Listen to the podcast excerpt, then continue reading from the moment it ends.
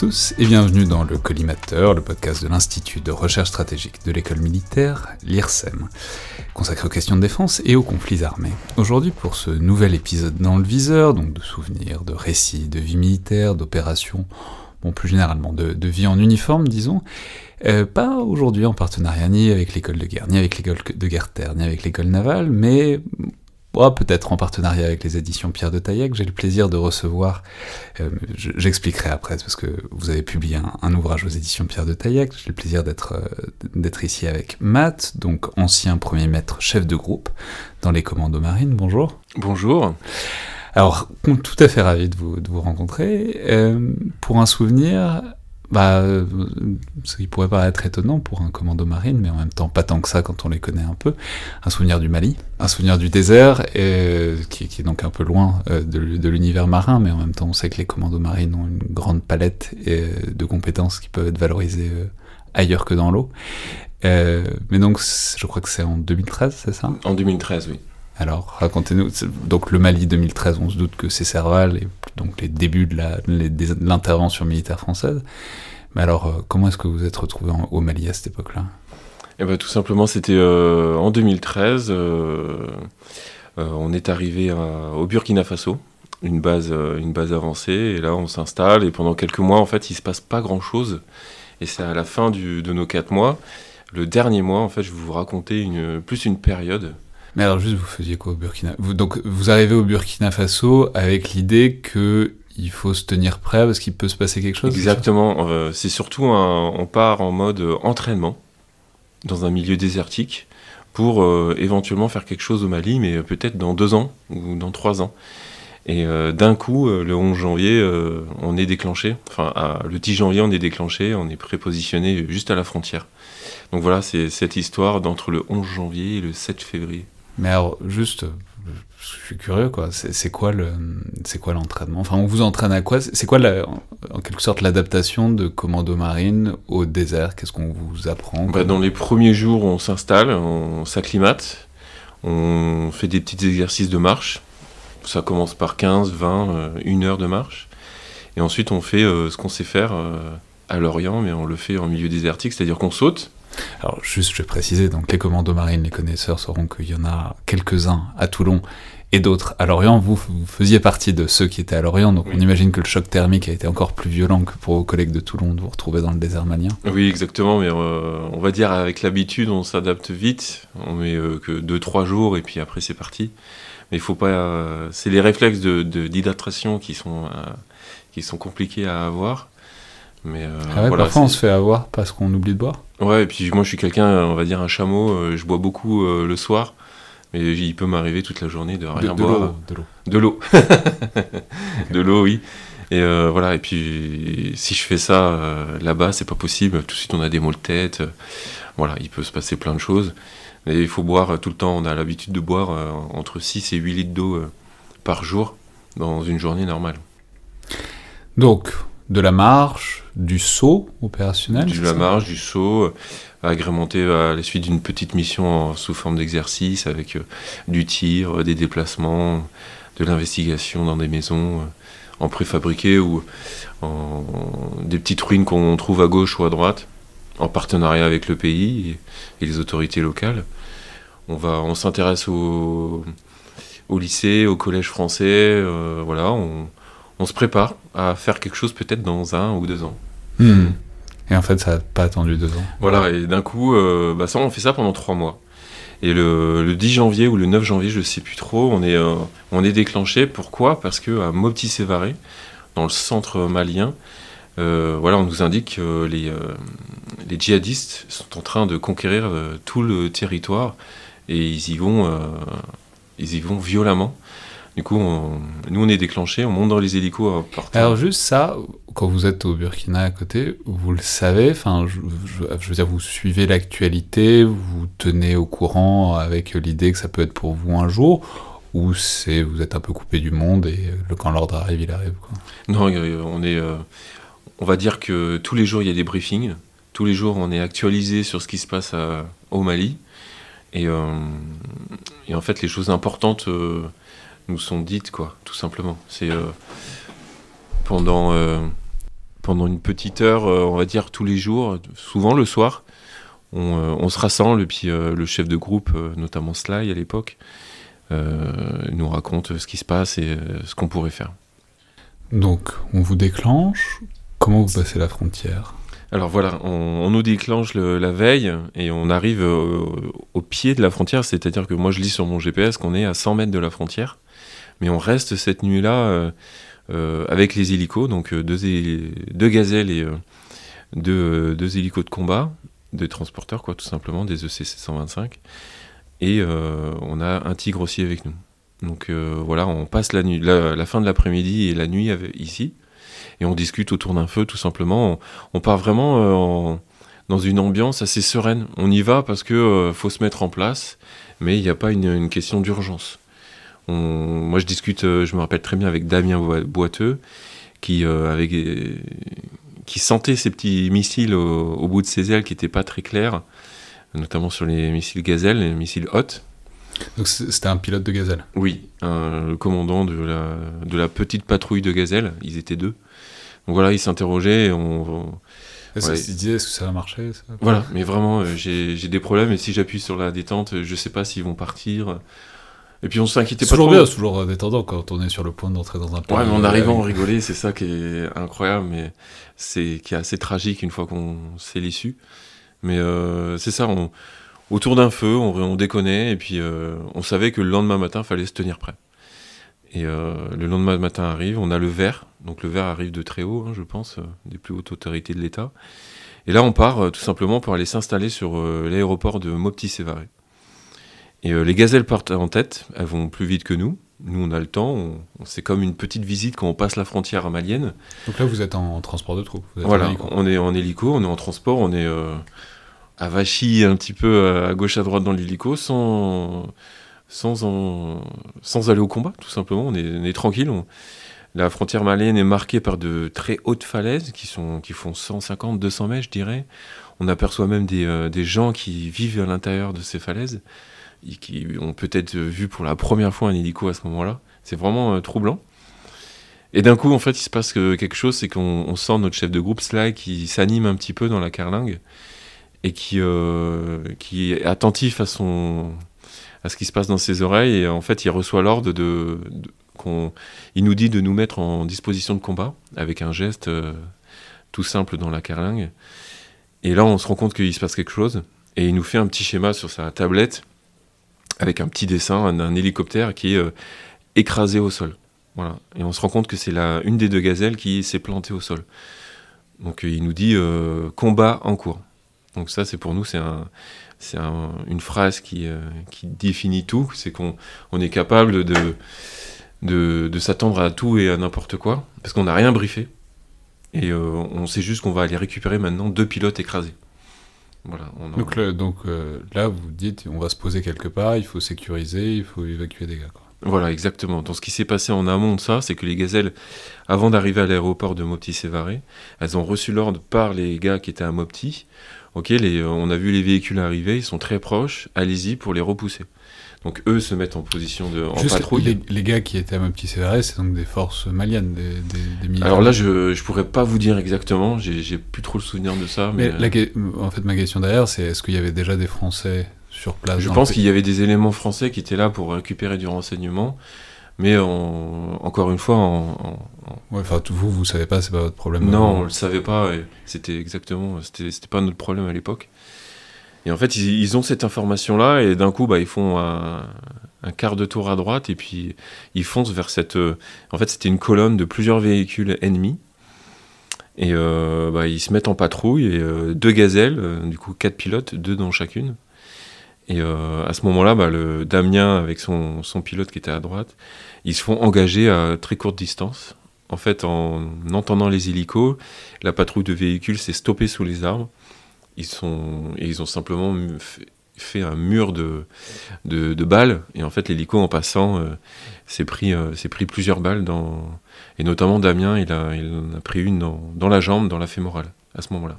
Damien, c'était donc le pilote ou le chef de... C'était le chef de patrouille. Alors ça, euh, bon, les, auditeurs qui ont déjà entendu beaucoup de formats dans le viseur le savent, mais c'est que répètent souvent les pilotes de gazelles, c'est que les gazelles, c'est à peu près blindé contre les moustiques et, encore, quoi. Ça, ça, ça, prend, ça. prend le choc si, si, enfin, ça se transperce facilement une bulle de gazelle, quoi. Donc, euh, blessé, euh, et l'hélico s'est écrasé ou ils ont réussi à se poser? Alors, euh, par chance, Damien a réussi à, se mettre à garrot à, gauche parce qu'en fait, la balle a traversé les deux jambes. Et la blessure mortelle était à droite, mais il s'est médicalisé à gauche. Donc très vite, il perd conscience. Et, avant de perdre conscience, il, dit à son pilote, son jeune pilote, c'était sa première mission. Rappelons que sur une gazelle, les, officiers sont les chefs de bord et c'est pas ceux qui tiennent le manche. Euh, ceux qui tiennent le manche, c'est généralement des sous-officiers sous contrat qui, parfois ont moins d'expérience. Oui. Et euh, bah, ce, jeune pilote euh, ramène malheureusement tout seul, parce que Damien part très vite, et il ramène tout seul la gazelle bah, à Mopti-Sévaré, il se pose, et de là, Damien et euh, récupéré par les, gens euh, qui sont à l'aéroport. Mais pendant ce temps-là, la deuxième gazelle combat pendant plusieurs minutes, et au bout d'un certain temps, elle aussi se fait euh, tirer dessus, et commence à, faire des 360 pour aller se cracher, quoi, parce qu'elle n'est plus en état de voler. Et le pilote, le commandant de bord également, il a, il a fait une procédure, en fait, euh, il tourne en rond malgré lui, mais il s'écarte de la zone d'action pour aller euh, se cracher euh, dans une zone, on va dire, à 5-10 km à gauche ou à droite, mais et assez éloigné. Et nous, on arrive à ce moment-là. En fait, nous, on entend cette info à ce moment-là, en fait. Et nous, en fait, on, dans la Donc l'idée, c'est que vous arriviez, que vous interposiez entre... Voilà, on fasse un, mur entre les pilotes et le convoi ennemi, qui a sans doute qui est sans doute remonté dans les véhicules et qui s'est dirigé directement vers euh, la zone du crash. Alors, on arrive à ce moment-là. Euh, la, gazelle, il y a. C'est tout bête, mais est-ce que vous, essayez de rester en l'air ou est-ce que vous vous posez à ce moment-là? C'est-à-dire, est-ce qu'on pense qu'on verra mieux de loin, qu'on sera plus efficace si on est un peu en l'air ou est-ce qu'il faut être euh, les, les, pieds au sol quoi? Alors bien sûr, bah là c'est le, commandant de, l'hélicoptère de transport euh, qui, qui lui prend le relais, c'est lui le chef quand on est en l'air. Du coup il décide de faire quand même un ou deux tours, euh, je me souviens plus trop, mais euh, on reste très peu de temps parce qu'il faut aller chercher les copains qui sont en bas. Donc il sécurise visuellement la zone, donc la colonne ennemie est encore assez loin, et nous on pose. Voilà, moi je, la première image que j'ai c'est la gazelle qui est cassée en deux et avec les pilotes qui sont en train de sortir de celle-ci et qui, bon voilà, euh, normalement euh, à l'école on apprend des procédures, etc. Mais en l'occurrence, euh, les pilotes ont couru et ont sauté dans, l'hélico. Et nous, on a juste fait une ligne pour les accueillir et tout de suite notre, notre chef Sly nous dit de remonter dans l'hélico pour, pour décoller parce qu'on sait très bien que l'ennemi arrive et il est plus nombreux que nous plus membré, comme on dit. Et euh, voilà, il faut pas, faut pas rester là. Et, la gazelle, vous en faites Alors la gazelle, euh, la gazelle, elle a été euh, pendant ce temps-là, nous on revient sur Mopti et la gazelle a été détruite. donc dans un premier temps, il y a des tirs qui ont été effectués dessus pour éviter de donner du renseignement à l'ennemi. Et on a dû revenir sur celle-ci pour effectuer une procédure qu'on pour, euh, pour en fait détruire euh, toutes les, toutes les données à l'intérieur. Donc euh, on a reposé une deuxième fois, on a effectué cette procédure et on est reparti définitivement à l'aéroport de Mopti. Où là on se pose et puis on voit la, la première gazelle qui, voilà, qui est dans un sale état et bon, on s'aperçoit que Damien, Damien est médicalisé malgré tout dans l'aéroport et les médecins ont fait tout ce qu'ils pouvaient mais malheureusement Damien est parti très très vite. Parce qu'on peut signaler qu'une hémorragie euh, de la fémorale, donc au niveau de l'aine, c'est une grosse artère, donc ça, ça part extrêmement vite. Bon, donc c'est une sacrée euh, première visite du Mali. Quoi. Sacré, euh, voilà, sacré en termes de mission. donc ça, c'était le, 11 janvier. Et du coup, c'est le début du Mali pour tout le monde. Donc on, mais, alors, ouais, mais d'un côté, il y a une sorte de choc de réalité. De les blagues dans l'hélico, c'est terminé, quoi. Voilà, exactement. On a on switch euh, vite fait, on s'aperçoit que bah, maintenant c'est parti, c'est la guerre. On sait que nous on rentre à la maison dans un mois et en un mois on a fait énormément de choses. Donc on a la chance de faire ces missions-là en tant que commando marine, mais euh, en tant que père de famille, et je ne sais pas, on, se rend compte que ok, maintenant on rigole plus, il va falloir être euh, sérieux quoi. Donc on s'installe à Mopti pendant environ trois, je dirais une semaine. Et de là, en fait, on est, il y a plusieurs missions de reconnaissance. Alors ça, juste, on peut redonner un peu le contexte, c'est que donc il y avait des, des GATT, donc des groupes armés terroristes qui descendaient vers le sud, donc qui avaient pris Tombouctou, dont on pensait qu'ils menaçaient plus ou moins Bamako. Bon, ça reste un peu en suspens, mais en tout cas, c'était l'inquiétude du moment. Et on sait que les Français, enfin les, armées françaises, quand elles sont arrivées, assez rapidement, les, groupes sont remontés euh, vers le nord, quoi, assez rapidement. Donc c'était quoi votre rôle là-dedans? C'était ah bah, en fait, les chasser Littéralement, nous, c'était un rôle de bouchon dans un premier temps. Et euh, grâce aux chasseurs, en fait, ils ont fait un... Et aux tigres, aux chasseurs, euh, tout, le, tout le 3D a énormément travaillé pendant plusieurs jours, voire même une semaine, dans mes souvenirs, pour repousser l'ennemi vers le nord. Et ensuite, à partir de là, nous, notre travail, c'était de reprendre les, euh, les, villes les plus importantes, donc notamment euh, Gao, ensuite Kidal, et puis pour finir sur Thessalite. Et on fait comment pour reprendre une ville? Voilà, bah, tout simplement, c'est... Euh, eh ben, un soir, on monte dans un hélico et après un briefing bien sûr bien costaud avec la chasse et les tigres qui sont avec nous. Et en fait, il y a un bombardement qui est effectué sur, sur Gao. Et nous, on est dans les hélicos de, transport et puis on, se pose à, à Gao euh, de nuit. Euh, pendant, pendant le transit, euh, ben voilà, on est juste au-dessus de la rivière. on voit les explosions au loin. ça... parce que ça bombarde quoi, précisément si les... Bah, ça, bombarde l'aéroport de Gao. Parce que l'ennemi est à Gao, dans l'aéroport. Et à chaque fois, c'est malheureux, mais ils, sont à l'aéroport. Donc, zone, ils, sont faciles à trouver. et puis, bah, c'est une zone stratégique pour nos chefs. Et puis pour les avions, les hélicos, c'est un, un, poste qui est stratégique. Donc nous, on fait l'effort là-dessus. Enfin, nous. Euh, la France fait l'effort là-dessus et nous, on exécute les ordres de la France. Et du coup, si l'idée, c'est qu'ils sont tous à l'aéroport et que donc la libération de la ville peut se faire. Euh, enfin, il n'est pas censé y avoir des, énormément d'éléments hostiles dans la ville? Bah, si, on... il y en a beaucoup déjà grâce aux images satellites qu'on a avant de partir. Donc on se rend compte que ça va être une mission assez périlleuse. Mais grâce à la chasse et au tigre, euh, l'ennemi, euh, voilà, il est neutralisé, il est repoussé. Et nous, quand les hélicos posent, on est un tout petit peu plus serein. Et euh, oui, on imagine que dans Gao même, en fait, les djihadistes sont spectateurs aussi de ce bombardement. Ils se réorganisent et, ils évacuent. vers le nord, quoi, tout simplement. Et il y en a, qui tentent de, s'approcher, de combattre, bien évidemment. Et, mais du coup, il y a beaucoup de contacts euh, à ce Alors, à ce moment-là, nous, on voit des bombardements, on est dans l'hélico.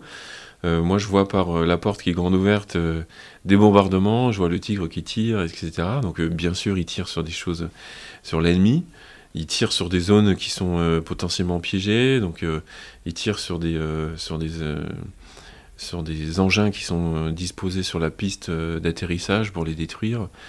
En c'est presque que des suppositions. Enfin, moi, je vois ça de l'œil d'un gars qui, qui est juste euh, second maître, sergent. Donc, euh, je, suis, euh, je suis assez impressionné. Mais en fait, l'hélico pose et nous, on a comme mission, c'est de reconnaître tout le tout l'aéroport. Donc, on reconnaît l'aéroport, on, se met en deux colonnes. Donc, il y avait un hélico du premier RPMA et un hélico des marins, comme on dit. Et euh, de là, on fait deux colonnes et on, et on rentre dans un grand hangar, comme on peut l'imaginer. Et euh, on s'aperçoit très vite que le hangar est euh, rempli d'IED, de, de HME, de, Donc des, engins explosifs. Des engins explosifs.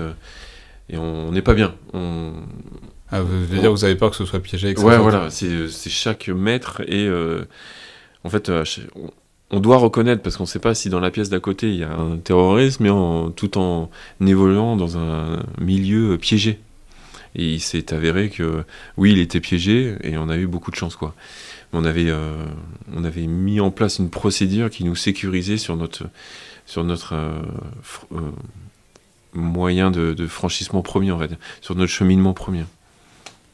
Et je me souviens très bien à la fin, je suis avec Loop, on est en train d'ouvrir la dernière pièce et là, il y a une roquette qui est, qui est posée sur une table, qui est dirigée vers une fenêtre, et il y a la lumière juste derrière. Quoi. Il suffisait d'appuyer euh, simplement sur un bouton et que la, cette roquette anti-char pouvait partir euh, sur, sur n'importe quoi, sur, un, sur la, France, tout simplement. Et euh, du coup, il n'y avait pas de djihadistes dans la pièce d'à côté? Non. Et par chance, on va dire, il n'y avait pas de djihadistes, mais en fait, grâce au, au, bombardement, grâce aux tirs des tigres, en fait, ils ont été repoussés, repoussés, repoussés. Et nous, on entendait toujours des tirs qui allaient de plus en plus loin. Vraiment, nous, c'était pour reconnaître et ouvrir les placards, ouvrir les tiroirs, ouvrir les dernières portes, avoir un œil vraiment sur l'endroit.